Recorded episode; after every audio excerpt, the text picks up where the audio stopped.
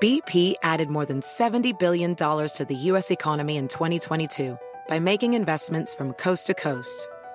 Investments like building charging hubs for fleets of electric buses in California and starting up new infrastructure in the Gulf of Mexico. It's and, not or. See what doing both means for energy nationwide at bp.com slash investing in America. Hacer dinero de manera difícil, como degustador de salsas picantes, o cortacocos, o ahorrar dinero de manera fácil con Xfinity Mobile. Entérate cómo clientes actuales pueden obtener una línea de Unlimited intro gratis por un año al comprar una línea de Unlimited. Ve a es.xfinitymobile.com. Oferta de línea Unlimited gratis termina el 21 de marzo. Aplican restricciones. Xfinity Mobile requiere Xfinity Internet. Velocidades reducidas tras 20 GB de uso por línea. El límite de datos puede variar. Hola, bienvenidos al podcast de NTN24, el canal de las Américas. Los saludamos en este martes 15 de septiembre. Gracias por acompañarnos. Yo soy Hugo Vecino y a partir de este momento los invito a hacer un recorrido por lo que es noticia en América Latina, Estados Unidos y el mundo. Iniciamos en Colombia, donde la extinta guerrilla de las FARC, convertida ahora en un partido político, reconoció que secuestró durante el conflicto armado y pidió perdón a las víctimas y a sus familiares. A través de un comunicado aseguran que el secuestro fue un gravísimo error y que se arrepienten de ello. Rodrigo Londoño Echeverry, mejor conocido como alias Timochenko, reconoció además este martes que sí hubo reclutamiento de menores, abusos sexuales y abortos forzados. Por eso preguntamos qué opina del pedido de perdón por parte del partido FARC.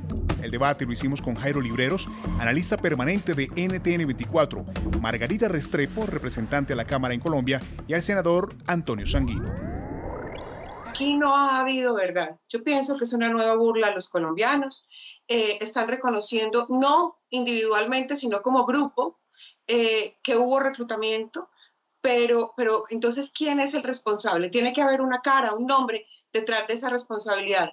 Yo creo que es necesaria, es importante, honra los acuerdos de paz y de manera particular deja toda la artillería lista para que la JEP tenga la capacidad de demostrarnos a los colombianos que su arquitectura estuvo bien diseñada y que podemos superar una etapa de conflicto de más de 50 años que solamente ha dejado desolación en el caso colombiano. Es un primer paso en la dirección correcta y una rectificación de lo que venía ocurriendo con las comparecencias de las FARC en este asunto ante la Jurisdicción Especial de Paz y ante la Comisión de la Verdad.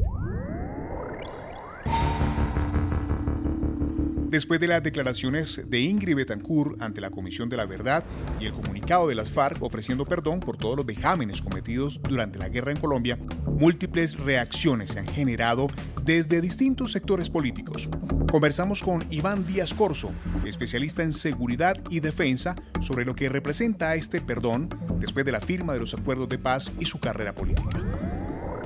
El ELN, las FARC, el M-19, todos los grupos guerrilleros y narcoterroristas en Colombia han utilizado el manual 0.01 del revolucionario, obviamente manado de Cuba, en el cual la desestabilización política es la única forma de llegar al poder en tanto no se tiene ni el apoyo popular, ni en el caso específico de las FARC, por supuesto, los votos suficientes para poder generar algún tipo de cambio político en su conveniencia. En NTN 24 también recordamos un caso que documentamos el 3 de julio del año 2001, cuando se visibilizó la tragedia que vivió en sus últimos meses de vida Andrés Felipe Pérez, un niño de 12 años que padecía de un cáncer de pulmón y que rogó hasta su último segundo de vida a las FARC que liberaran a su padre, el cabo Norberto Pérez. Hablamos 19 años después con su madre, Francia Ocampo. Los doctores me dijeron que el estrés y el desespero que él estaba viviendo, todo esto hacía de que la enfermedad se explotara y eso fue lo que hizo. Una metástasis, un nefroblastoma metástico con metástasis pulmonar. Y esto fue lo que terminó con la vida del niño y la agonía que vivió y el desespero de su papá más encima. Todo eso se lo llevó rápido. De Colombia vamos a Nicaragua, donde el presidente Daniel Ortega desata una persecución fiscal contra los medios de comunicación independientes de su país, imponiendo multas millonarias a los únicos dos canales de televisión que están fuera del control sandinista. Hablamos con Bricio Segovia, corresponsal de MBS Noticias, y con Raquel Godos, subdirectora editorial para las Américas de la agencia EFE. Lo más preocupante es que arremetan contra los últimos dos canales de televisión que, quedaban, digamos, de forma independiente o que son críticos con el gobierno. No se trata de que un canal tenga que serlo necesariamente o, de que tenga que haber una línea editorial marcada por unos o por otros, sino se trata de una, no solamente de la libertad de prensa, sino de la pluralidad de prensa. Nos trasladamos al Caribe, específicamente a Cuba. Tras largas horas, sentado frente al computador de su casa, Carlos Renier Velázquez, un niño de 12 años de edad, diseñó Soberana 01 versus SARS-CoV-2, un videojuego que recrea la efectividad de la potencial vacuna de Cuba contra la COVID-19. El pequeño Carlos habló sobre los desafíos de este proyecto y cómo desarrolló el juego durante la cuarentena. Mi motivación desde que comenzó la pandemia, yo siempre tuve la esperanza de que los científicos cubanos iban a crear una vacuna eh, contra este virus. Entonces, el día que pusieron en la televisión que Cuba ya tenía vacuna y la iban a poner en el ensayo clínico, me puse a investigar sobre cómo funcionaba esa vacuna también y ese mismo día empecé a diseñar videojuegos. En realidad lo más difícil fue la conexión a internet. Los programas ya los dominaba de antes.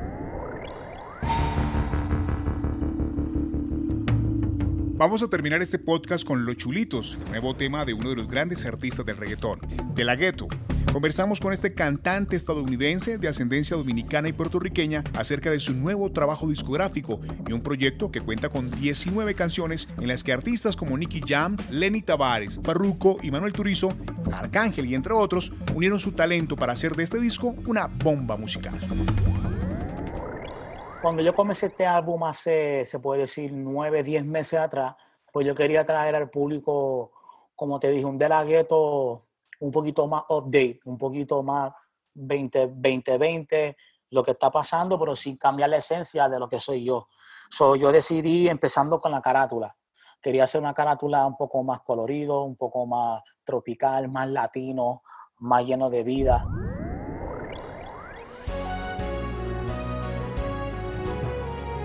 Si te gustó este podcast, puedes buscar más de nuestro contenido en nuestra página web www.ntn24.com. En NTN24 tenemos una red de corresponsales en las Américas que nos permite tener acceso de primera mano a toda la información y hacer análisis sobre los eventos más importantes de la región. Ha sido un placer estar con ustedes. Les habló Hugo Vecino. En el podcast de NTN24 te informamos y te acompañamos.